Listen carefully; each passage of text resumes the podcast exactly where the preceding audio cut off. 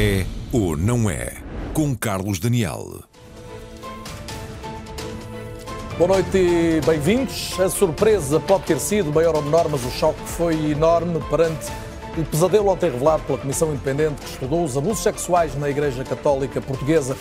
São quase 5 mil vítimas que aceitaram mergulhar no passado mais tenebroso, sendo que metade delas nunca o tinham feito perante alguém. Para a Igreja é hoje tempo de pedir desculpa, como ontem voltou a fazer o Bispo José Ornelas, mas também para dizer o que vai fazer a seguir.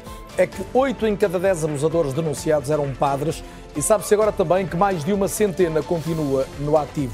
O que lhes vai acontecer e até que ponto os relatos ontem identificados são apenas a ponta do iceberg na Igreja e na sociedade portuguesa. Respondem neste programa seis convidados, a teóloga Teresa Toldi, que está nos estúdios da RTP no Porto, também Paula Margarido, advogada e membro da equipa que coordena as Comissões Diocesanas de Proteção de Menores. Está em direto do Funchal. Aqui em estúdio comigo Dulce Rocha, a magistrada que preside atualmente ao Instituto de Apoio à Criança. O padre jesuíta José Frazão Correia.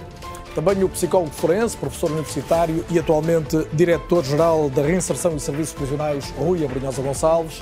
Ainda o jornalista do Observador, João Francisco Gomes, que tem acompanhado nos últimos tempos a atualidade da Igreja e, concretamente, todos estes processos de abuso sexual.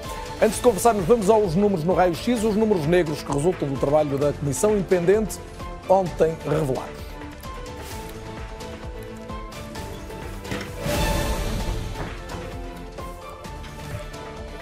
A Comissão recebeu, ficou a saber-se, 564 comunicações e destas foram validadas 512. Factos ocorridos numa parte significativa, mas não apenas, decorrem até agora, nas décadas de 1960 até ao final da década de 80. Ficou a saber-se que a esmagadora maioria das vítimas nunca se queixara à própria Igreja, como vemos aqui, 77%, que só 4 em cada 100 tinham denunciado os casos às autoridades e também este dado muito significativo, quase metade, 48%, como vemos aqui, revisitou estas memórias traumáticas pela primeira vez. A avaliar pela amostra, a Comissão Independente acredita que o universo de vítimas seja bastante mais alargado já que os vários testemunhos referiram outras crianças abordadas pelos mesmos abusadores. Mesmo assim, e ainda que pecando por defeito, este trabalho aponta para um número que se aproxima, como vemos aqui, das 5 mil vítimas, isto entre 1950 e 2022. E porque cada vítima terá sido abordada mais do que uma vez, o número total de crimes será sempre difícil de apontar.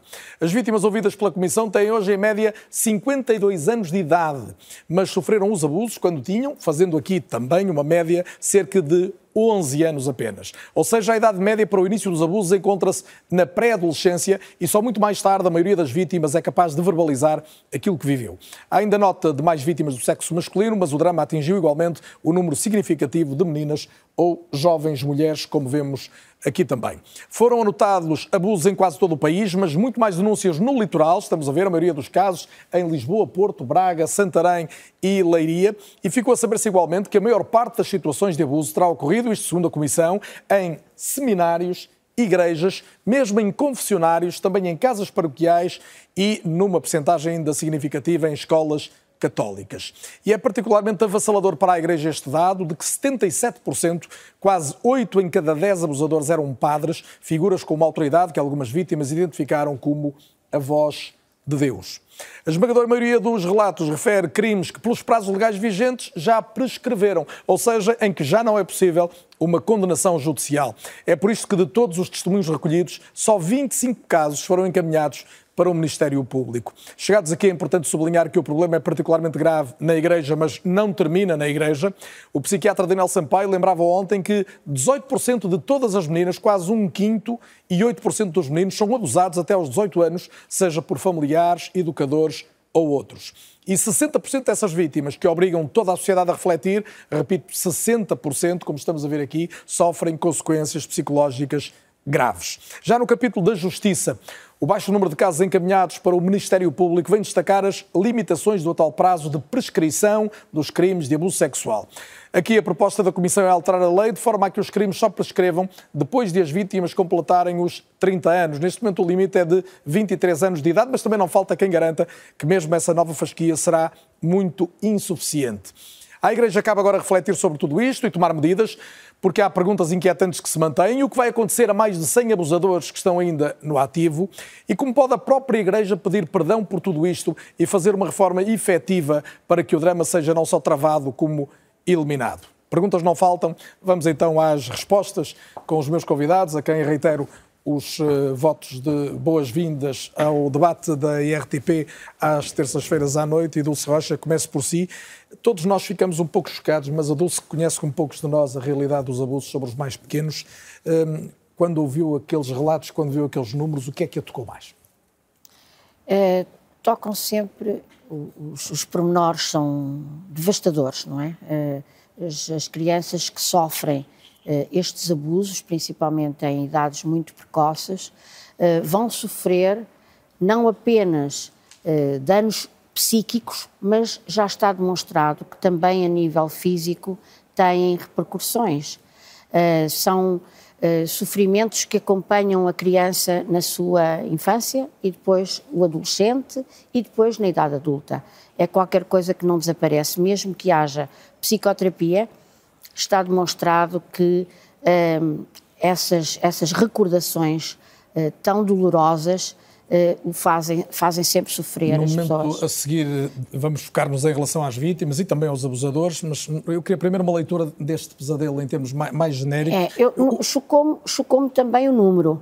O próprio número, maior do que esperava. Uh, estava, hesitava, porque tínhamos ouvido aqui no seu programa também um, um psicólogo tinha falado num estudo de 2017 em que tinha, uh, tinha sido abordado já uh, a percentagem, fazendo, fazendo, observando o que tinha acontecido nos outros, nos países, outros países, e chegou-se à conclusão que 4% dos padres tinham essas tendências e abusavam das crianças. Portanto, começávamos a pensar que realmente o número ia ser grande. Uh, e eu no meu tribunal tive uh, casos todos os dias, uh, porque era um, um tribunal antes de haver esta separação, de, de, de, haver em Almada, no, no, Seixal, em Seixal, um, Cascais, Vila Franca, era tudo em Lisboa. Quando eu estive no Tribunal de Nós de Lisboa, a grande Lisboa estava ali e todos os dias eu tinha casos de abuso sexual dentro da família. E, portanto, é um fenómeno que é quase endémico. Olharemos para toda a sociedade, mas em relação à Igreja, hoje o Presidente da República dizia que a Igreja tem de mudar, mudar, de vida. Sem dúvida. Mas eu ouvi declarações suas em que não se manifestava propriamente confiante de que isso acontecesse. Não lhe parece que agora tem mesmo de acontecer?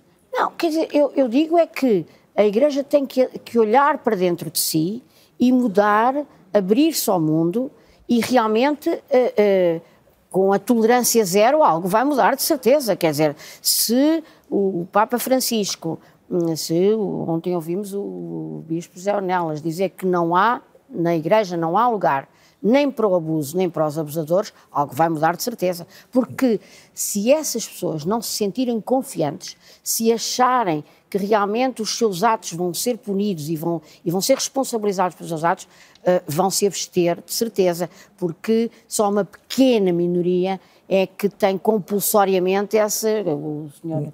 Doutor Rui vai, vai falar falará sobre isso, mas realmente uh, uh, o encobrimento a ocultação que existiu dentro da Igreja favoreceu muito uh, esse, e é isso que acredita fenómeno. que vai mudar? Sim, eu acredito que vai mudar e tem de mudar. Agora, não pode, é o trabalho ficar por aqui.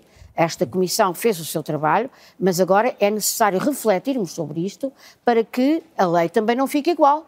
Uh, uh, o Instituto de Apoio à Criança tem vindo a defender um, que, aliás, eu até Já trouxe vamos a falar mais revista. da lei, se me permite, para ah, agora sim, tá bem. ter, ter okay. o olhar também do, do Rui Bragança Gonçalves. Rui, mais uma vez, bem-vindo ao Eu Não É.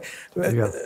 Eu diria que as pessoas se inquietam, obviamente, a verem estes números, mas também se perguntam como é que pessoas, ainda por cima com, com uma responsabilidade religiosa de liderança de comunidades e, e, obviamente, comportamentos aparentemente normais, são capazes destes comportamentos perversos ao longo de tanto tempo e, e sem que se perceba no essencial que isto estava a acontecer. Bom, sabe, boa noite, antes de mais nada. O, os abusadores sexuais de menores muitos deles encaixam nesse perfil, outros não encaixam propriamente nesse, nesse perfil.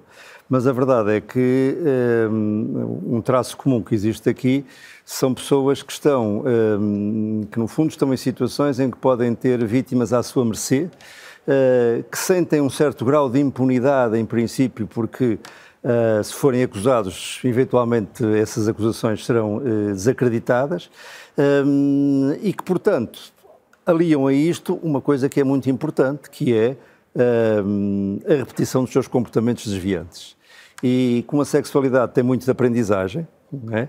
quanto mais uh, alguém uh, persiste num comportamento, deste, uh, enfim, neste caso desviante, criminoso, e, e, isso não é parado de maneira, de maneira alguma, naturalmente que a tendência para reproduzir cada vez mais esse comportamento Portanto, existe. Posso ler ou, ou estender a partir da sua declaração que se este perfil de abusador tende a replicar comportamentos e se há hoje, concretamente no caso da Igreja, sacerdotes no ativo que são acusados e aparentemente com sustentação de, de, de abusos, eles devem ser retirados de funções. Sim, em primeiro lugar, devem ser retirados Ou pelo menos afastados desde logo Mas em, em, segundo lugar, devem ser processados criminalmente. Enfim, o facto de ser sacerdote, eh, aqui, para mim, eh, eh, enfim, enquanto psicólogo forense, não, tem, não, tem, não é uma questão. Para mim, a questão está que, efetivamente, estas pessoas, pelos lugares que ocupam, acabam por se tornar pessoas de confiança das vítimas. Repare que nos dados que deram, muitas delas trabalhavam, portanto, eram, eram, eram no seminário, estavam em instituições, etc. E isso é bem conhecido, que realmente aí temos, sobretudo, crianças e jovens que estão bastante mais vulneráveis, porque têm mais dificuldades, digamos assim, até de vinculação, de afeto, e que, de alguma forma, eh, encontram naquela pessoa eh, alguém de confiança a quem podem, eh, à partida, manifestar o, o seu afeto.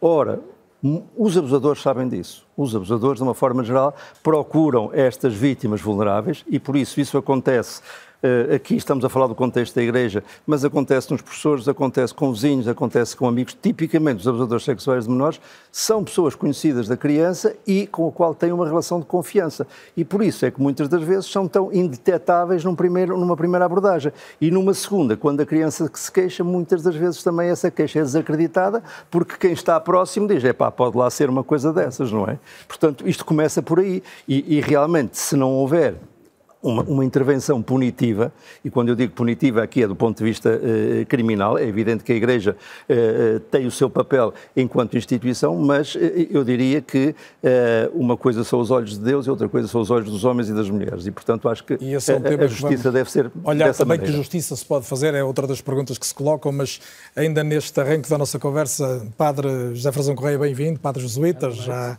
repetendo em presenças do El Noé, com gosto que o recebo novamente. Um, quando, como é que um padre olha para estes números e, sobretudo, para este número inquietante de 8 em cada 10 abusadores serem sacerdotes? Como é que se pode explicar isto quando o sacerdote é, teoricamente, alguém que merece a tal confiança, não só das vítimas, como das famílias de, de, destes miúdos? Não é? Sim, enfim, ontem o dia, o dia foi, foi um dia duro. Infelizmente não foi só o dia de ontem, agora o que se seguirá.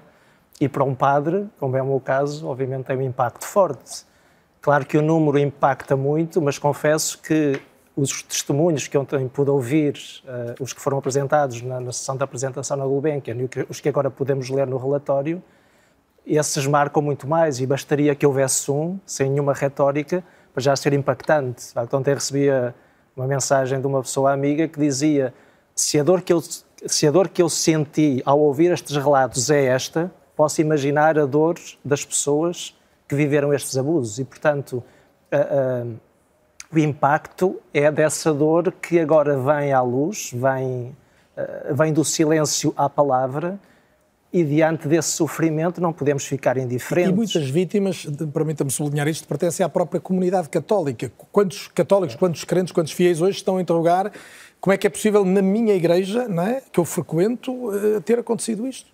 Claro, aqui a ofensa maior é às pessoas, em concretas, às vítimas, mas há uma ofensa gravíssima que é a ofensa da confiança, digamos assim, que é um pilar da vida humana, mas também é um pilar da experiência crente, concretamente cristã, e portanto a ferida é a ferida de confiança das pessoas próximas, porque à partida a, a, o, o abuso acontece em contextos de grande confiança, com grande desnível de relação. Portanto, alguém que tem poder, digamos assim, poder afetivo, poder, de, poder paternal, neste caso, poder de orientação de uma comunidade, eh, de amizade, etc., que abusa dessa confiança que o laço gera para, para tirar proveito para si próprio, causando dano grave à, à outra pessoa. Permita-me portanto... só recuperar o início da sua resposta disso. O número impressionou, impressionaram-me os relatos. Aquilo que ouviu, uh, uh, consegue explicar como é que pode ter, pode ter, acontecido dentro de uma instituição como, como, como a Igreja Católica? Imagino que, possivelmente, os psicólogos saberão dizer melhor quais são os distúrbios, não é? qual é o foro em que isto acontece. Agora, quando ouvimos os relatos ontem no confessionário, no espaço da igreja. Obviamente que isso tem um impacto, impacto gigante, porque são lugares uh, que não, nunca imaginaríamos um tipo de práticas deste género. E, portanto, estamos diante de uma situação que, independentemente dos números, obviamente os números são, são grandes, mas eu quase, não é para retirar valor aos números, mas queria valorizar os testemunhos. E, portanto, mesmo que fossem menos, o impacto é muito significativo. E, portanto, se, eh, se este relatório permitiu trazer à palavra um silêncio escondido e percebemos que era um silêncio feito de grande sofrimento, agora é a partir desta palavra que veio à luz que a Igreja tem que ser capaz de dar voz às razões dos abusos, às razões de possíveis encobrimentos, às razões de, do faz de conta, da dificuldade de gerir a realidade e, portanto, será a partir desta palavra que nasce do silêncio que agora a Igreja tem que ser capaz também de dar palavra às razões já, para que... Já vamos à procura mais de como pode a Igreja inverter, no fundo, a circunstância que vivemos ou alterá-la, mas eh, só gostava de lhe perguntar mais isto. Uh, até que ponto é uma cultura de encobrimento, de facto, dentro da própria Igreja que nos traz a este, a este momento? Ontem foi dito pelo Dr. Labrinho Lúcio, se não me engano, que duas coisas são certas: houve abusos e houve ocultação. E depois foi dito pelo Dr. Daniel Sampaio que quando há abuso, há sempre ocultação. E, portanto, faz parte da estrutura do abuso o encobrimento. Agora, percebemos que este relatório traz ao de cima, de facto, algo sistémico. É? De abuso. E é isso que tem que preocupar a Igreja, prioritariamente. Obviamente, tem que, ocupar, tem que preocupar porque são casos concretos, mas percebemos que a Igreja não foi capaz de, de reconhecer os abusos, não foi capaz de reconhecer os danos, possivelmente não foi capaz de escutar as vítimas e não foi capaz de agir. Obviamente, não pode ficar indiferente a essa, a essa incapacidade sistémica e perceber o que é que aconteceu para poder, para poder avançar. É uma boa deixa para trazer à conversa também Teresa Toldi, teóloga, está connosco a partir dos estúdios da RTP do Porto. Uh, boa noite e bem-vinda também. Por que é que a Igreja não foi capaz de tudo isto que o Padre José Frazão Correia anunciou agora? Porque eu considero que realmente, aliás, como já foi dito, há uma política de encobrimento que não, não tem só a ver com estas questões terríveis que agora aparecem neste relatório. Isto, esta mesma política de encobrimento aplica-se a muitas outras coisas dentro da Igreja. E, portanto, é, isso sim que é sistémico, isso sim que é endémico. Uh, e, portanto, não estamos só a falar de uma circunstância de silêncio habitual neste tipo de situações, mas estamos a falar de uma instituição que, a partir do momento que sabe que acontecem coisas deste tipo, opta por se proteger a si própria e por adotar sempre uma política de encobrimento. Um, e isso eu penso que terá vários motivos. Uh, um dos motivos, uh, suponho que tem a ver com a própria concepção que muitos membros do clero terão ainda, e não só, mas, mas sobretudo, uh, que a Igreja está acima da lei. Isto é, que é uma instituição que está mais próxima de Deus do que dos seres humanos. E então, o facto de estar mais próxima de Deus uh, faz com que haja uma espécie de uma noção de uh, não necessidade ou não relevância do cumprimento da lei ou das leis num Estado de Direito. E está convencida uh, que a Igreja tem estado acima da lei em Portugal? Sim, este, este tipo de política que era, quando se fala aqui de encobrimento, temos que perceber que este encobrimento passava por estratégias muito concretas. Uh, lendo o relatório, mas mesmo antes de lermos o relatório, é uma coisa que já é sabida, sobretudo para quem está dentro da Igreja, Havia uma política, por exemplo, de se havia alguma queixa ou alguma suspeita relativamente a um padre, mudava-se o padre de paróquia, podia-se mandar eventualmente o padre estudar para outro país, eh, podia-se mandar o padre ir, por exemplo, para um convento ou para, para uma instituição da igreja onde estivesse mais resguardado. E, portanto, isto aconteceu em Portugal. Isto é, é fácil de fazer uma espécie de um roteiro daquilo que foi a, a, trans, a, trans, a transferência de membros do clero de uns sítios para os outros relacionado, relacionada com este tipo de situações. Com outras também, mas destas que estamos a falar agora e que são particularmente graves, sabemos que essa estratégia existiu. Já vamos, uh, e, e já... que é comum. Já vou querer ouvi-la mais sobre essas outras situações uh, que considera que fazem parte, no fundo, de uma lógica que conduz a este encobrimento por sistema dentro da, da Igreja, mas trago a conversa também Paula Margarido, advogada e elemento da equipa coordenadora nacional das Comissões Diocesanas de Proteção de, proteção de Menores, portanto, dentro da Igreja, tentando atuar também em nome das vítimas uh, de abusos menores e também de adultos vulneráveis. Uh, Paula, boa noite e bem-vinda de volta também ao É ou Não É. a Igreja é seguramente muito mais do que este horror que, que todos, com que todos eh, tivemos que ser confrontados ontem, mas também é este horror. E porquê? Olá, boa noite, Carlos Daniel, e também boa noite a todos os nossos convidados que estão aí no estúdio e também no Porto. É sim, Carlos, sem dúvida que ontem foi um dia muito duro para todos nós, que amamos esta igreja, que para nós tem um rosto que é Cristo e em que Deus é amor. De facto, é duro ouvir ler, escutar aqueles testemunhos. Bastava um, como já aqui disseram.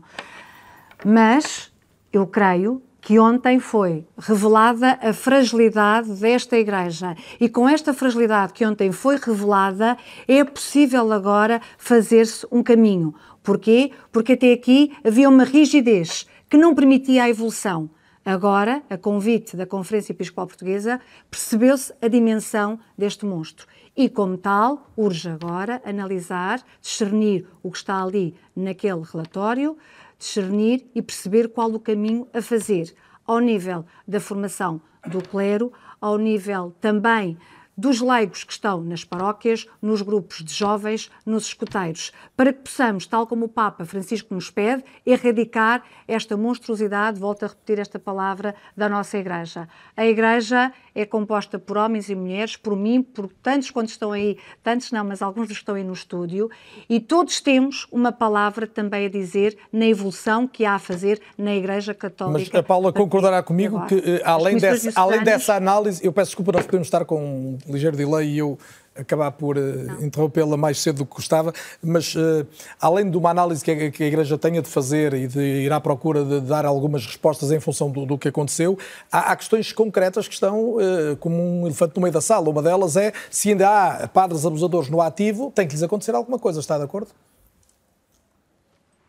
Sem dúvida, completamente de acordo. Lá está. Nós temos o VADEMECO, Congregação para a Doutrina da Fé, tem ao seu dispor um instrumento, uma medida cautelar que é de afastamento até antes de qualquer condenação, um afastamento e uma proibição do exercício das funções clericais. E, efetivamente, quando existe uma probabilidade séria de ter acontecido aquele delito, aquele sacerdote tem que ser afastado. Eu ainda ontem dizia no, na Notícias que não compreendíamos, e há uma comissão diocesana que não compreende, como é que relativamente a um determinado sacerdote em que houve uma denúncia, em que provavelmente terá acontecido um delito, conheceu essa situação em concreto, um arquivamento, quer por intermédio da lei civil, ou seja, lei criminal, quer por intermédio também da, da, do Vaticano.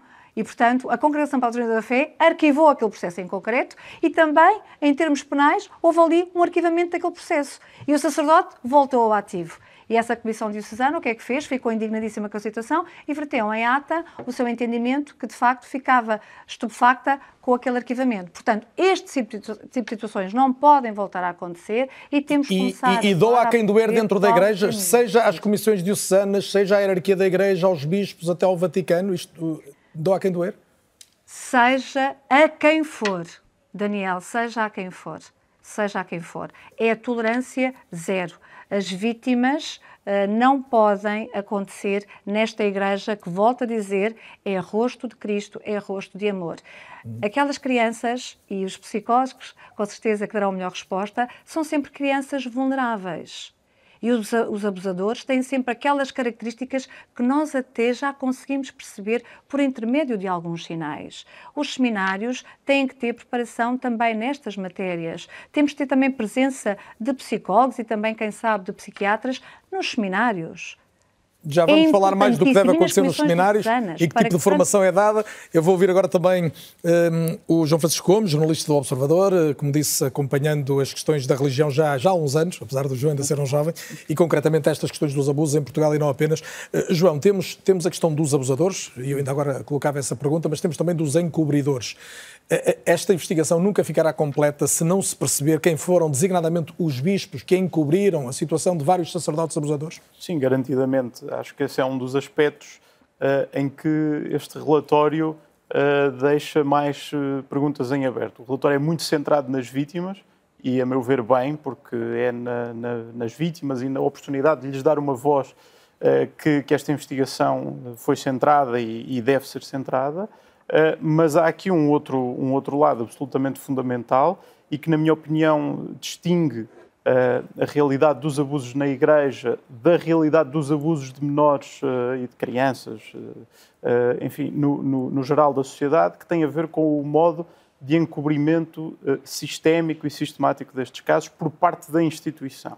Ou seja, nós não estamos a falar de uma realidade de um conjunto de casos que foram encobertos eh, pelas famílias, como acontece eh, em muitos casos, ou enfim, por círculos mais, mais pequenos, mas de uma realidade de casos, de muitos casos, que foram encobertos por uma instituição que adotou procedimentos, enfim, como ouvíamos ainda agora, estratégias, autênticas estratégias montadas para encobrir sistematicamente estes casos, transferindo transferindo os padres de paróquia para paróquia, uh, silenciando muitas vítimas. Uh, eu, eu, ao ler o relatório, ainda não consegui ler o relatório todo, naturalmente, é são quase 500 páginas e 500 páginas muito duras, uh, mas há referências, sobretudo no capítulo em que, em, que, são apresentados os testemunhos das, das vítimas, que nos permitem perceber atuações concretas de bispos. Ah, eu lembro-me de ler uma frase concreta de uma vítima que me disse Ainda há um ou dois anos fui ter com um bispo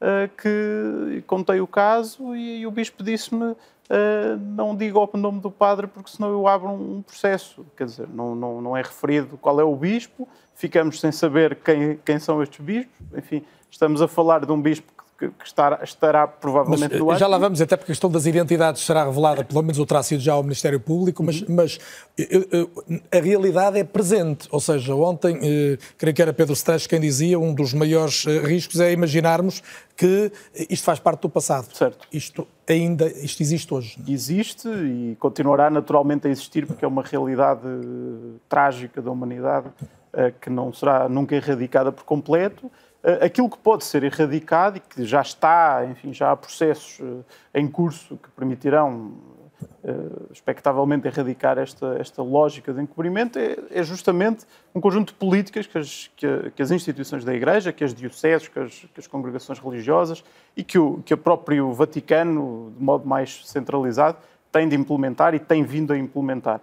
E claramente não é, eh, não é eh, uma questão do passado. E, e, e só voltando a este ponto anterior, parece-me muito importante. Eh, sabemos que no início de março vai haver uma, uma Assembleia Plenária dos Bispos para discutir este relatório, será o único ponto da agenda.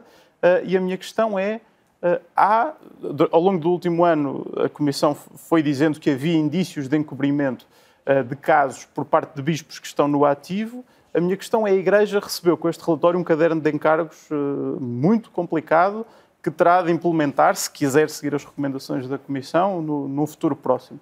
Essas decisões vão ser tomadas também por bispos que estiveram envolvidos no encobrimento? Esta é a minha, uma, uma das perguntas que eu deixo, porque nós vimos noutros países que nas semanas seguintes à publicação deste tipo de relatórios, vários bispos se demitiram porque foram diretamente visados nessas investigações. E isso teremos provavelmente novidades ao longo dos próximos dias. Uh, padre José Frazão Correia, um, uh, Estamos a ver, porventura, o maior terremoto de que temos memória, pelo menos nós, os que vivemos hoje, na Igreja Católica Portuguesa. Abala os alicerces da Igreja até que ponto? Não sei se abala os alicerces. Agora é um, é um safanão, expressão muito, muito, muito, muito bonita, mas se calhar é mesmo um safanão. Já tínhamos visto na Irlanda, tínhamos visto em França, temos, temos visto noutras, noutras igrejas europeias e não só europeias, americanas, chilenas, etc. Portanto, é um abanão grande, enquanto tem que ver com o que há bocadinho falávamos uh, uh, da, da, quebra de confiança, e esse é um, é, um, é, um, é um valor intangível, mas determinante na vida das pessoas, das sociedades e, e da Igreja, por força de razão, uh, porque está centrada está centrada na, na, na, numa, no amor, digamos assim, para simplificar, e, portanto, um abuso quebra a confiança e, nesse sentido, uh, põe em causa o alicerce da Igreja. Agora, a partir desta realidade, sim, a Igreja, em Portugal em concreto, como aconteceu noutros países, tem que, a partir desta luz que veio, que emergiu, é? terá que ser capaz de se confrontar com um conjunto de elementos que, se calhar, até aqui. Uh, o senhor dizia há pouco, ontem foi um dia muito mau, mas porventura vão continuar, vai continuar a haver dias maus. E eu pego nessa, nessa sua ideia uh, para lhe perguntar isto. Pedir desculpa, por muito que se imponha e a Igreja esteja a fazê-lo, não basta. Ou seja, há uma expectativa do que vai acontecer a seguir. Sim, o pedido de desculpa. A este nível que falava, por exemplo, o João há pouco. O, é? pedido, é de desculpa, o pedido de desculpa é essencial. Aos aos que encobriram, não é? O pedido de desculpa é essencial, o pedido de perdão é essencial, mas como nós sabemos, na Igreja, no, no, no próprio rito, do, no sacramento do, da penitência, digamos assim, com o perdão vem o compromisso da reparação. Portanto, o perdão não pode ser simplesmente um ato de contradição momentâneo feito de palavras tem que ver com uma atitude de fundo que leva a rever os elementos que ficaram danificados com o próprio pecado, com a própria ofensa. E, portanto, com o perdão vem um processo de múltiplas reparações, se quisermos. E, portanto, essa reparação terá que ser uma, uma, reparação a múltiplos níveis e que terá, que terá que ter impacto na realidade da Igreja, obviamente. Teresa Toldi, esta, esta reparação ainda pode passar. Uh por um recurso a mecanismos próprios do, do, próprio direito canónico que permitam, no fundo, reparar aquilo que jurídico ou judicialmente não é possível? Eu, eu devo dizer que a minha área não é, não é o direito canónico. Um, mas penso que, se me permite, há aqui duas ou três coisas. Se a Igreja relativamente... tem, de facto, de procurar todas as formas de reparar junto a estas vítimas e quais serão, no, no seu entendimento? Sim, uh, eu penso que tem, de facto, que pedir desculpa. Eu penso que tem a obrigação de financiar uh, o acompanhamento psicológico ou e psiquiátrico das vítimas. Eu acho que tem a obrigação, uh, tanto quanto possível, visto que já há muitos casos em que os sacerdotes envolvidos já faleceram, mas no caso em que não faleceram, era importante que as pessoas que cometeram estes atos pedissem perdão diretamente às pessoas que foram lesadas por elas. Porque é mais fácil pedir um perdão geral um perdão geral não é disso que as pessoas precisam. As pessoas foram atingidas na sua dignidade, foram atingidas no sentido da sua vida, foram muitas delas não conseguiram sequer organizar a sua vida, organizar-se do ponto de vista afetivo, do ponto de vista emocional. Portanto, um perdão genérico não chega. A Igreja não pode ficar por aí. Até porque há aqui um aspecto que eu gostava de, de retomar, se me permite, quando perguntou anteriormente se isto abalava os alicerces da Igreja, eu acho que não é o saber-se que abala os alicerces da Igreja. Eu acho que este tipo de comportamentos é que abalaram o, uh, os alicerces da Igreja. Uh, tanto do ponto de vista do que foi feito, como do ponto de vista do dito encobrimento que se falava há bocado. Eu li um artigo seu hoje em que dizia mesmo que a Igreja não precisa de quem está fora para entrar num processo de destruição ou de autodestruição. Exatamente. É, é nesse processo que Exato. estamos? É desse ponto. Eu não, eu uh, aqui, eu, se, se reparou nisso que eu escrevi, eu escrevi também uma outra coisa, que é o seguinte: a hierarquia, que é aqui quem está em causa, porque é quem tinha o poder para encobrir, deve explicações aos fiéis, isto é, deve explicações aos católicos todos, deve explicações à sociedade. Mas aos católicos todos também deve, porque os católicos confiam nos pastores da Igreja, mesmo que não sejam vítimas, merecem, merecem saber porque é que isto aconteceu. Merecem saber porque é que este encobrimento é uma coisa que é uma estratégia centenária, se quiser. Merecem. Uh, para, precisamente porque todos os dias fazem um esforço para fazer, uh, na sua vida cotidiana, para fazer valer aquilo que é a mensagem fundamental de Jesus, que não é esta, certeza absoluta. Dulce Rocha, e a invocação de... de Deus, uhum. a sim, invocação sim. de Deus, se me permite só acrescentar ainda uma coisa, a invocação de Deus associada a estes atos, quem lê o relatório, isso é dos aspectos mais chocantes e é não, não há paralelo noutras instituições e que é justificar os abusos dizendo que era o que Deus queria, uh, obrigando, dizendo que se não fizessem que iam para o inferno, ou então que se contassem que iam para o inferno. Portanto, este tipo de perversão daquilo que é próprio, o próprio significado da religião e o próprio significado acaba por é trair o próprio o crente, o e, católico que acredita exatamente. seguramente noutro caminho. Uh, Exato, deixa... exatamente. Dulce Rocha, uh, temos a questão aqui, nós depois podemos aprofundar um pouco mais a questão legal, até para ouvir melhor a sua opinião e com mais tempo sobre o que é que se pode fazer em termos dos prazos de prescrições, mas uh, resta-me esta dúvida, até que ponto a Igreja, que não está vinculada através do direito canónico às mesmas prescrições do, do direito comum, pode ir além do que a justiça comum pode ir numa altura como esta? Creio que sim, pode. Aliás, há pouco eu ia falar justamente num projeto europeu em que o Instituto Apoio à Criança uh, participa, está integrado nesse projeto, que é o Justice Initiative, e as vítimas que têm sido ouvidas uh, por, esse, por essa Europa fora, uh, porque o que se pretende é ir ao Conselho da Europa apresentar uma, uma moção que provoque depois recomendações aos Estados, e justamente o que as vítimas querem é o reconhecimento, a reparação em termos uh, de Do perdão, apoio... essa moral também? É, uh, pedem muito isso, o reconhecimento e o, e a, e o pedido de perdão.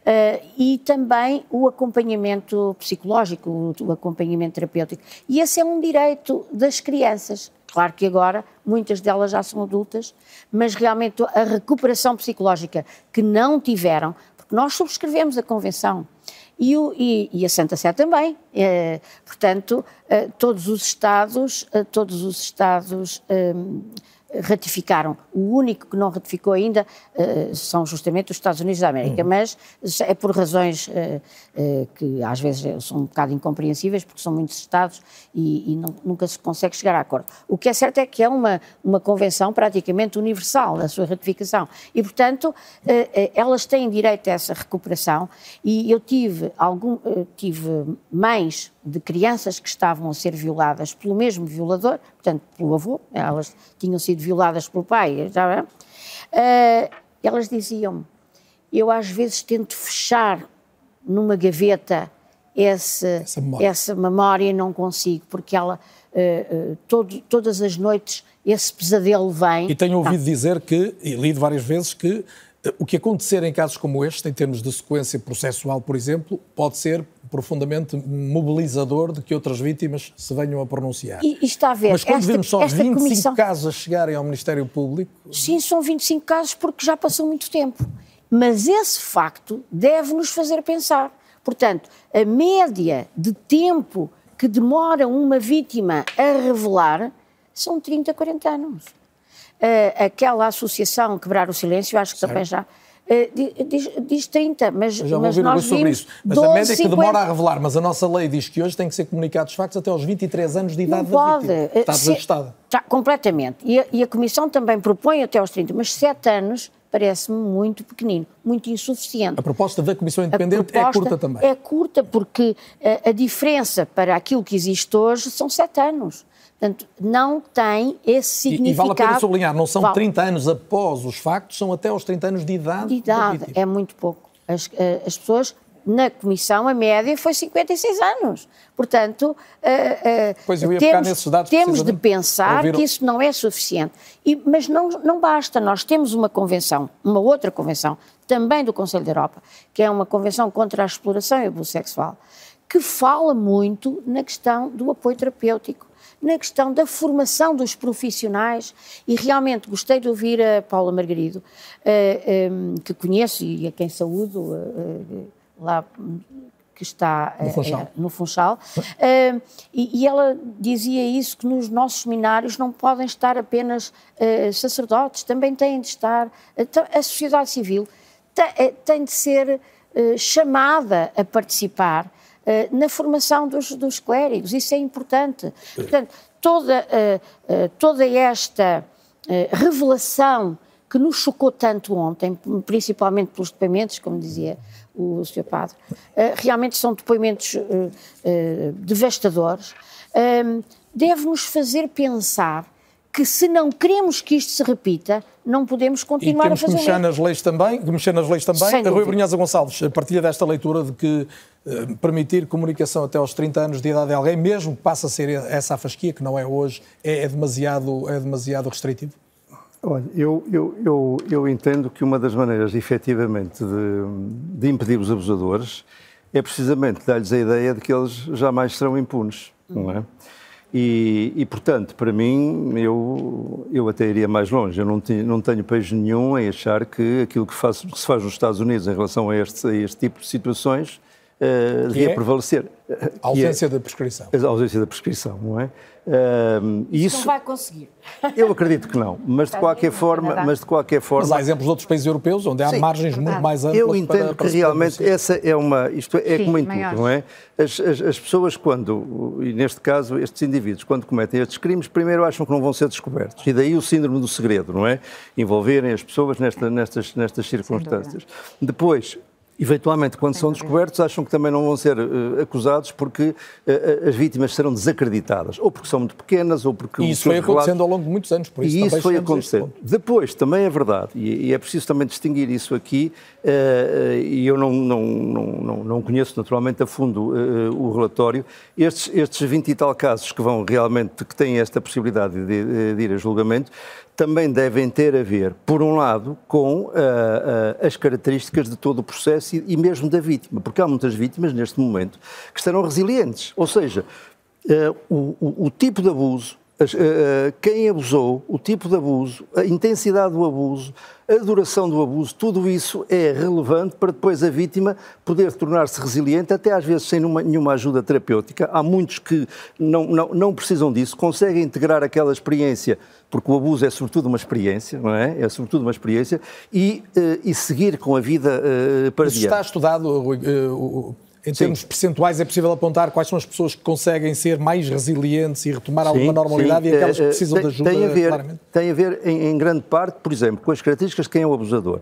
Se o abusador for uma pessoa externa, um desconhecido, é muito mais provável que a, que a, que a, que a criança, ainda por cima, a, a, família também a apoie mais recupere. e esta criança recupere mais, mais rapidamente. Se for um elemento de confiança, é mais difícil. Se for um pai ou uma mãe, aí é muito mais, eh, eh, aí é muito mais complicado. Mas também depende claramente do tipo de abuso. Se foi um abuso mais intrusivo, ehm, nós temos, eh, enfim, eu lido com abusadores sexuais há imensos anos e, e realmente muitos dos nossos abusadores, é, é importante dizê-lo, ehm, não são indivíduos de risco elevado, sequer são indivíduos de risco baixo, são indivíduos às vezes inapropriados nos seus contactos, dizem coisas ou, ou, ou, ou dão uns beliscões e tal quer dizer, não tem aquele, aquele, uh, aquele sinal predatório que é muito importante distinguir aqui.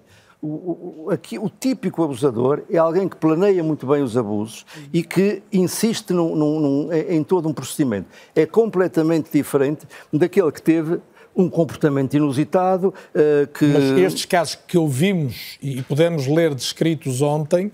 São, são tipicamente dos abusadores predatórios. São tipicamente dos abusadores predatórios. Porquê? Porque se sentem escudados pela, pela, pela, pela, tal, pela capa de uh, impunidade, uh, da, da, da, própria questão de, da, do desacreditar das vítimas e, e portanto, isso realmente uh, acontece.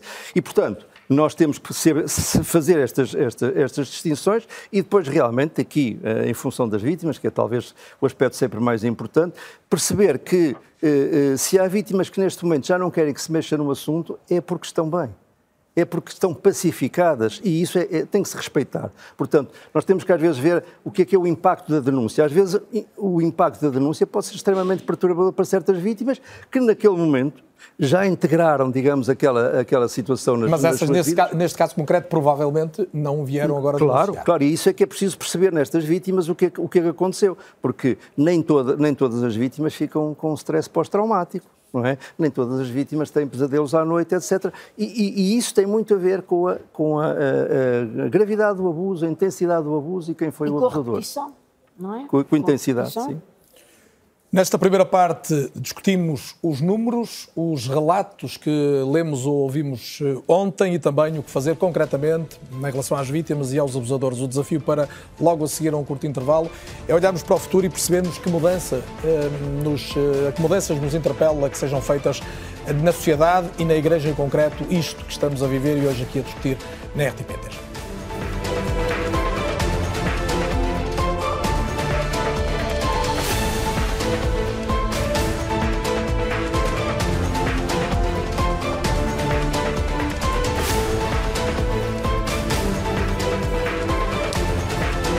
Boa noite e bem-vindos de volta. Debatemos hoje na RTP o eh, terremoto que pode dizer-se tomou conta do país ao conhecer eh, os dados relativos ao trabalho da Comissão Independente sobre Abusos Sexuais eh, de Menores na Igreja Católica Portuguesa. Como reação aos números e aos relatos que foram tornados públicos, o presidente da Conferência Episcopal, o Bispo José Ornelas, veio dizer essencialmente duas coisas: que pedia desculpa mais uma vez em nome da Igreja e que garante tolerância zero para os abusadores.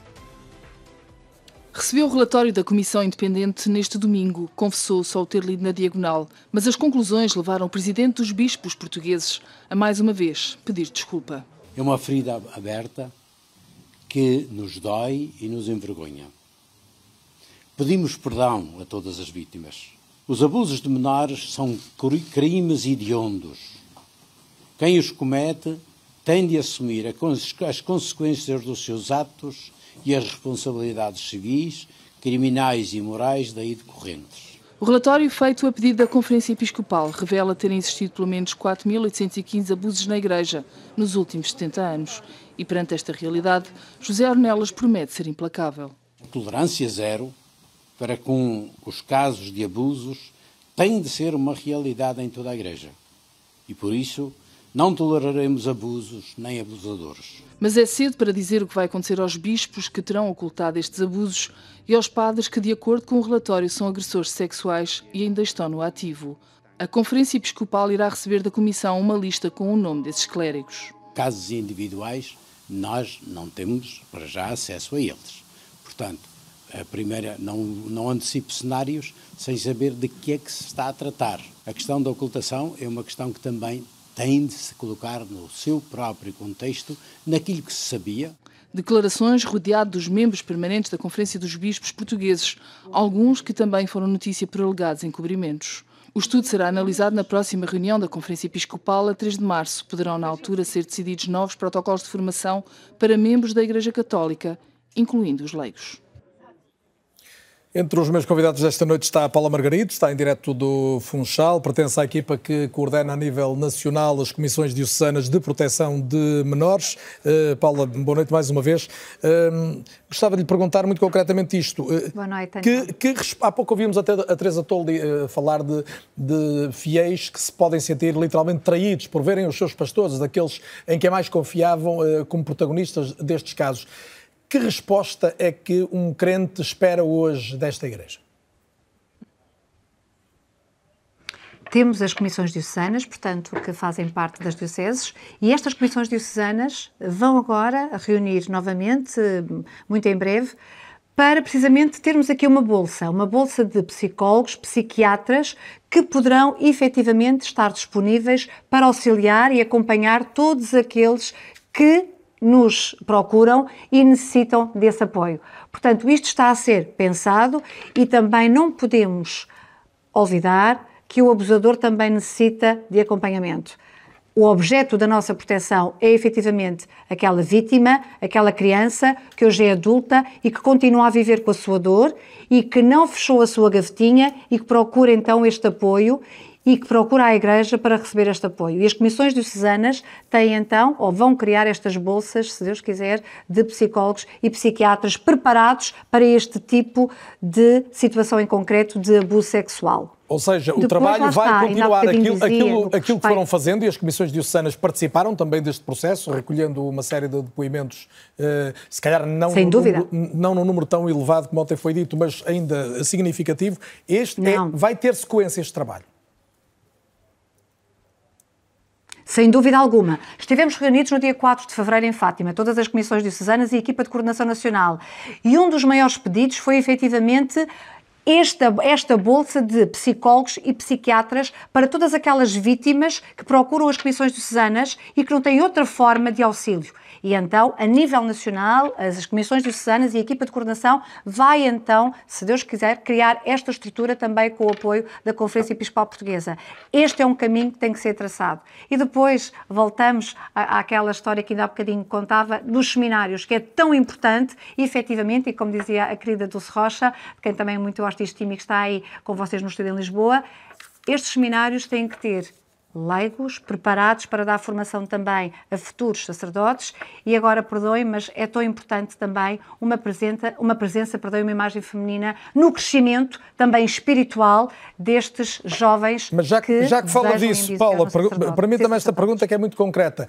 O tema da sexualidade não tem que passar a ser frontalmente Sim. trabalhado e, e, e, comunicado também, desde logo, na, na formação de, de, de padres, nos seminários? Claro que sim. Daniel, eu até há bem pouco tempo era catequista de jovens de décimo ano. Agora preparo adultos para o crisma. O tema da sexualidade era sempre um tema da nossa catequese. A sexualidade é bela, faz parte da condição humana, não é um assunto tabu, não pode ser em momento e em circunstância alguma, designadamente na formação dos sacerdotes, na formação dos clérigos. E também, volto a repeti-lo, Mas quando diz não pode ser, não está, não, não está a querer dizer, Paulo, eu peço desculpa, estamos de facto com um pequeno atraso, mas quando diz não pode ser, não quer dizer que não esteja a ser, porque tem sido um tema praticamente tabu. Tem, claro, não vamos dizer que não, que não é, obviamente, mas é um caminho que está a ser feito, sem dúvida alguma. Estamos perante uma tragédia. Há aqui muitos estilhaços, mas vamos dar agora assento à tónica da esperança e do caminho que tem que ser feito. E, portanto, volto a dizer, a sexualidade é um tema que tem que ser discutido, apresentado, que faz parte da condição humana e que é belo. E, volto a dizer, não é e não pode ser tabu. Sou pena de estarmos novamente a cair aqui em silêncios que depois se tornam ensurdecedores e que causam muito ruído ao crescimento de uma espiritualidade que deve ser uma espiritualidade de facto convicta e com razões tremendas de fé e de amor ao próximo. E, e volto a juntar a Teresa Tol deste debate, Teresa, porque eh, podemos entrar aqui numa dimensão de virtudes públicas e, vícios privados, mas sobretudo de uma, de uma entidade escassamente escrutinada. Uh, se a Igreja não mudar, eh, agora não, não vai mudar mais?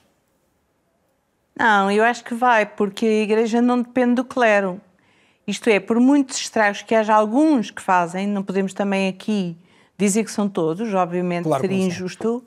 Uh, a igreja não, a igreja subsiste porque tem pessoas que são crentes. Agora, eu gostava uh, aqui de fazer um pouco de advogada de diabo no instante, se me é permitido, Uh, e gostava de dizer o seguinte: eu espero que estas comissões diocesanas não se tornem uma nova forma de encobrimento, deste ponto de vista. Que não digam, ah, não, nós estamos a trabalhar muito. Ok, vamos arranjar uma bolsa de psicólogos e de psiquiatras, uma coisa que eu acho ótima e extremamente importante, mas isso não responde à necessidade de mudar a dita estratégia de encobrimento. Desse ponto de vista, estamos a falar de uma coisa diferente. Depois há ainda uma outra questão que é a seguinte: quando se fala Sem da dúvida. questão da sexualidade, eh, uma coisa é dizermos o que é falar da sexualidade com jovens na catequese, outra coisa é sabermos como é que as questões da sexualidade são tratadas na formação dos padres. Ora, aí o que eu temo é o seguinte: é que eventualmente se fala de alguma coisa, mas de uma forma tão, uh, como é que eu ia dizer, quase alegórica ou de uma forma tão espiritualizada, tão fora da realidade, tão fora do mundo, que uh, de facto uh, acaba por fazer com que os, os seminaristas e os futuros padres Uh, eventualmente, desse ponto de vista, na sua identidade, não ultrapassem a idade de uma criança ou de um adolescente. E há ainda um outro aspecto que é importante para a formação do clero, e que é o seguinte: é que se consiga que, de facto, deixem de ser educados para que, de uma forma mais explícita ou de uma forma mais camuflada, continuem a desconfiar das mulheres. Porque, de facto, a, a, a, a desconfiança relativamente às mulheres um, é, é, não estou nada segura que tenha sido ultrapassada na formação do clero. E há ainda uma outra questão que, se me permite, eu gostava de chamar aqui e que é a seguinte. A última, porque eu tenho eu que espero... avançar, o tempo voa. Sim, sim. Mas eu espero, eu espero que as Jornadas Mundiais da Juventude não se tornem uma forma de, não com a intenção primordial, como é óbvio, não é? Mas que, que, sendo em Portugal, que não façam com que este tema passe para segundo plano. Porque isto tem que ser uma corrida de fundo, isto tem que ser um processo constante. Muito um, bem. E, tem, e, portanto, tenho, e... Já e volto, já e volto. Paula Margarido, tenho um minuto só para uma réplica, até porque foram citadas as comissões certo. diocesanas. Pedi-lhe que fosse o mais concisa possível, mas que me então dissesse é até que ponto compreende estas, vamos dizer assim, esta, estes receios manifestados agora pela Teresa Tolli. Dizer antes de mais que sexualidade, o tema da sexualidade na catequese é abordado de uma determinada forma, nos seminários com os futuros sacerdotes de outra. Com certeza que sim, concordo em absoluto com a doutora Teresa. E com quem de direito, ou seja, não é a Paula nem a Teresa que vai para lá falar sobre estas matérias e explicar o que é isto, efetivamente é viver com quem e explicar com quem sabe sobre este tema, tão simples quanto isto. Portanto, estamos absolutamente de acordo. Quanto às comissões diocesanas, estou a falar um bocadinho rápido, não é dizer que se trabalha muito, não, é perceber as dificuldades que as comissões diocesanas estão a ter no terreno, e isso ficou vertido no encontro de dia 4 passado, dia 4 de fevereiro, deram-nos conta dessas dificuldades e agora a equipa de coordenação nacional vai então encontrar uma estratégia para que se continue a trabalhar com dignidade em vista da proteção destes adultos vulneráveis e destas crianças, hoje jovens e adultos, que estão com estas fragilidades. Portanto, não é dizer que se trabalha muito, é trabalhar com seriedade, auscultando as necessidades e estando aqui para acolher e prevenir comportamentos. E depois discernir qual a melhor política de prevenção para que a tal erradicação possa acontecer. Muito bem, Paula, muito obrigado que, por. De uma forma geral. Muito obrigado pela concisão, para eu ouvir a seguir mais opiniões. João Francisco Gomes, gostava do teu olhar sobre até que ponto vai ser possível debater novos temas e alguns temas que são quase relacionados com dogmas da fé, outros nem tanto, mas a questão da sexualidade é, é central desde logo. A própria questão da confissão, o segredo da confissão, muitos destes casos acabam por resultar até no, no confessionário, que é uma coisa que nos deixa também perplexos. Uh, a verdade é que hoje estamos a olhar para a realidade de Portugal, mas estes casos acontecem no mundo nos últimos anos e este debate não mudou nada até agora. Foi mudando, enfim, eh, cada, em cada país em que houve investigações do género, os debates foram, foram tidos de maneiras diferentes, até porque as, as investigações tiveram naturezas diferentes. Uh, o debate sobre o segredo da confissão, uh, eu tenho sérias dúvidas de que vá a algum lado, com, com franqueza.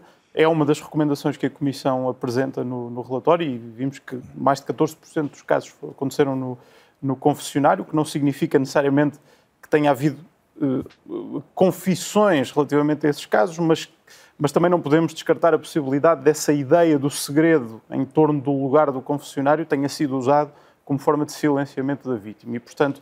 Acho que é mais um contexto para fazer umas perguntas inapropriadas, esse tipo de abuso certo. dos confessionários. Agora, mas repensar a lógica do, do, segredo de confissão será um debate que a, que a própria A questão da sexualidade e, e, obviamente, sendo mais redutor, a questão do, do celibato obrigatório. Vai ser um debate inevitável? É, é inevitavelmente um debate que vai ser aberto, embora nós temos de ter em, em consideração, eu não sei a melhor pessoa para, para dizer, mas eh, a grande maioria dos eh, dos casos de abuso sexual ocorrem no, no seio das famílias e, portanto, e aí não estamos a falar de pessoas celibatárias e acho que é preciso muita cautela numa associação direta entre o celibato e uh, o abuso. Podemos fazer uma, uma associação entre o celibato e alguma ideia de poder enfim, divino em torno da figura do padre. Até porque uma pulsão sexual não tinha de, de se revelar numa relação com uma justamente, criança. Portanto, justamente. Acho isso. que há um ponto fundamental. Um, um padre amigo meu em tempo, há, tempos dizia-me uma coisa que eu achei uh,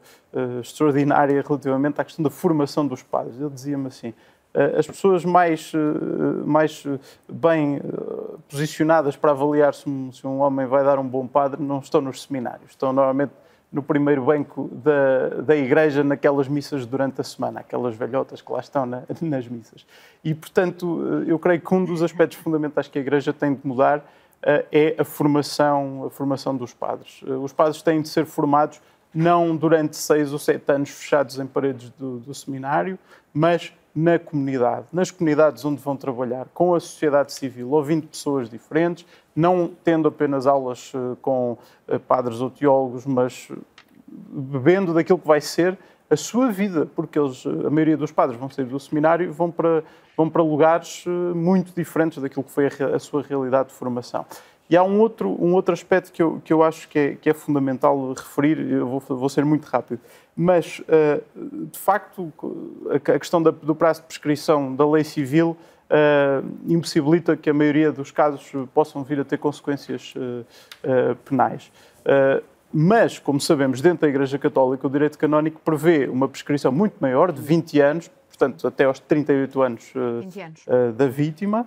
Uh, e, uh, em casos uh, extremos, a Santa Sé pode até derrogar esse prazo de prescrição. Certo. Significa que a Igreja que tem aqui uma margem para atuar? A Igreja tem muito mais margem para atuar. Quando esta lista de 100 abusadores puder vir a ser do conhecimento da Igreja, a Igreja terá Sim. margem para abrir processos canónicos sobre cada um deles, todos, sem exceção. E isto acho fundamental que a Igreja possa agir decisivamente, porque sendo a Igreja quem tem mais margem para agir na sequência deste relatório, a ação da Igreja vai ser o teste derradeiro para perceber se a vontade da Igreja em mudar é real ou é apenas retórica. E eu acho este aspecto fundamental. É uma boa questão para eu colocar já a seguir ao Padre José Frazão Correia, mas eu gostava de ouvir, Rui Abrinhosa Gonçalves, a sua opinião sobre esta questão. Para já, uh, temos a questão da sexualidade sempre como um, um tema difícil para a Igreja, sobretudo a questão da abstinência sexual, quer antes do casamento, quer fora do casamento. Muito mais até do que depois, a questão dos abusos que é obviamente a mais uh, trágica e, e pois, quase uh, difícil de entender. Eu, eu comungo inteiramente das suas palavras, colega, precisamente não temos que ligar aqui celibato a desvio sexual é e, e a crimes sexuais. A verdade é que a sexualidade é uma função eminentemente biológica, começa por ser, está associada à reprodução da espécie. E, portanto, nós estamos programados biologicamente para, a partir de uma determinada altura, nos interessarmos pela sexualidade e nos interessarmos tipicamente pela sexualidade eh, heterossexual. E, portanto, o que é que acontece neste caso na, na, Igreja? É que há todo um trabalho para, eu não diria reprimir, mas tentar, enfim, sublimar esta, esta, esta, esta condição biológica para a qual fomos todos preparados. Ora, nesse processo, nesse processo, é evidente que pode haver problemas. Pode haver pessoas que realmente, pronto, não é à toa, estamos a ver o, o crime do Padre Amaro na, na, na, RTP1, uma belíssima série, e, e, e, ali temos uma situação em que realmente a, eh, eh, a sexualidade continua-se a manifestar. Mas ali sim vamos dizer que é uma sexualidade deste tipo normal, porquê? Porque não há, eh, não há crime, digamos assim. Há pecado, mas não há, não há crime. E, portanto, é evidente que esta questão do, do, celibato, eu não vou dizer que acabasse com os abusos uh, sexuais, porque eu digo isto uh, e já disse isso em várias vezes. O problema dos, do, da agressão sexual e dos abusadores sexuais não está do pescoço para baixo, está do pescoço para cima. E, portanto, tem a ver com esquemas mentais destruídos, perturbados e que levam a que a pessoa se interesse por um objeto sexual que não é o objeto sexual normal. Um objeto sexual normal é um adulto ou uma adulta que consente livremente em ter eh, contactos sexuais.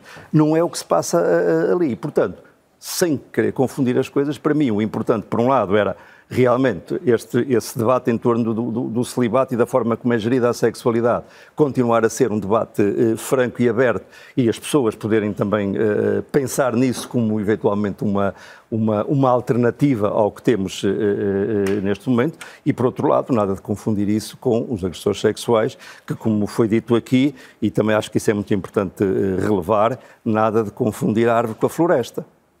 a maior parte da Igreja não é abusadora sexual, enfim, há imensas obras e imensas coisas positivas uh, levadas a cabo pelas instituições religiosas e, portanto, agora, que estes têm que ser punidos, ah, eu não tenho a mínima dúvida, até para, até para uh, digamos assim, uh, salvar os inocentes. Padre Frazão Correia, duas ideias que eu vi agora nos últimos minutos e que eu gostava da, da sua leitura. Uma que tem a ver, no fundo, com uma igreja que tem de se questionar naqueles que são alguns dos temas mais melindrosos, historicamente, e outra de uma, de uma necessidade até de abertura, desta igreja assimétrica entre o ordenado e o, sub, e o súbdito, eh, ter que ser ao nível da formação, desde logo, dos novos padres, uma igreja que, que dialoga mais e que não se fecha tanto. Há aqui muita matéria, enfim, teríamos de ter talvez mais tempo para, para trabalhar algumas das questões mas nós vemos, e a Igreja tem que reconhecer isso, nós vimos basicamente de um milénio com uma determinada compreensão da Igreja, desde a Reforma Gregoriana no início do ano 1000, em que há uma compreensão do poder essencialmente sacral e hierárquico. O Concílio Vaticano II veio mudar esta compreensão, mas uma forma mental que se realiza, que se uh, exprime e realiza durante mil anos não se muda de um, de um momento para o outro. Agora, essa reflexão tem que ser feita. A Igreja Alemã, desde logo, desde, depois do, do, relatório da Igreja, uh, acontecido na Igreja Alemã, iniciou um outro sínodo, onde as grandes questões são o exercício do poder na Igreja, uh, o perfil do presbítero, a sexualidade e o papel da mulher. Portanto, a Igreja Alemã entendeu que, como fruto do relatório uh, aos abusos sexuais na Igreja, estes eram os temas que a Igreja tinha que tratar de uma maneira mais aprofundada. E tem sido um sínodo problemático, com risco de divisão, porque nós percebemos que são temas centrais e a Igreja não pode fugir a eles, mas é difícil entrar neles, porque não é simplesmente formar mais aqui ou formar mais ali, mas tem a ver com uma compreensão de fundo, como é que a Igreja se compreende. O Vaticano II usa uma expressão que é povo de Deus o povo é um povo orgânico, onde não há pessoas que estão acima e pessoas que estão abaixo, uns que mandam, outros que obedecem. É, um, é orgânico. Só que a compreensão que nós temos do Ministério Ordenado é, não é orgânica, é piramidal. É. Os a lógica clérigos, clerical foi sempre mais nesse sentido, Os clérigos exercem o poder em, em, em serviço dos fiéis e os, os, fiéis basicamente recebem esse, esse, esse benefício, digamos assim, do poder. Obviamente, este, esta compreensão já não rege. Para o Vaticano II já não regia.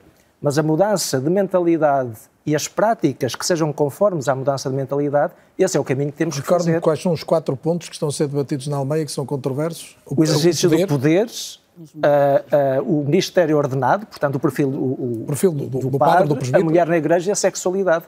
Portanto, os temas que na nossa conversa também vieram que Teresa Toldi, são temas incontornáveis para toda a Igreja? São temas incontornáveis para toda a Igreja, sem dúvida nenhuma sem dúvida nenhuma.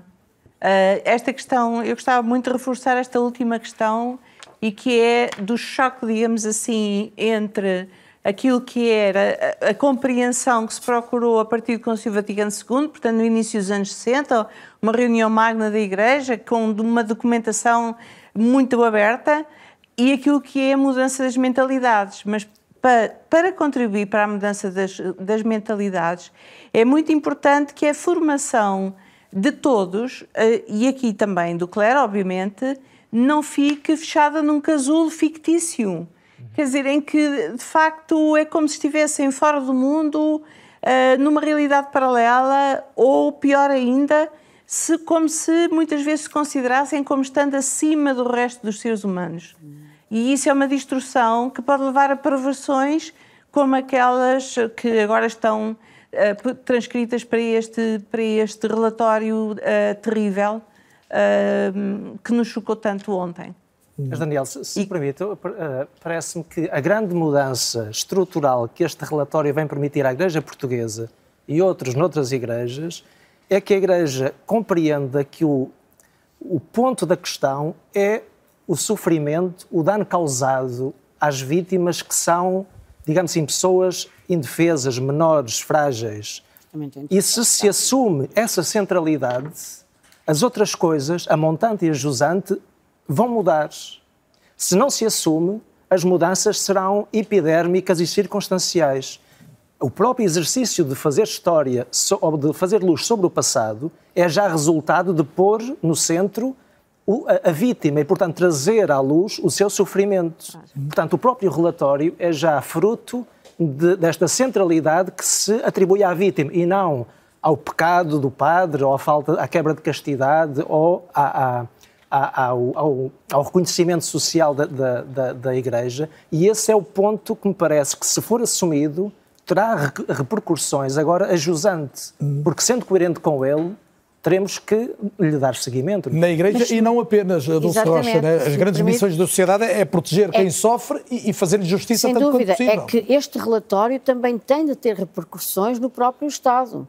Eh, eu espero que o Governo olhe também para os resultados que nos foram revelados ontem e que assuma que tem também de alterar alguma coisa na nossa lei, porque nós temos vindo a defender o Instituto de Apoio à Criança, eh, que, eh, de facto, além da, questão da prescrição, temos visto que os limites máximos das penas são muito curtos, porque as, as penas são muitas vezes suspensas e as que não são suspensas são muito leves. Neste tipo de crimes. Neste tipo de crimes, porque também ainda não está interiorizado suficientemente o sofrimento da vítima como central, não é? Ainda uh, temos um código muito uh, defensor uh, do, do, do, bem jurídico propriedade, do património, em vez dos bens jurídicos pessoais, como a integridade física, como a dignidade da vítima.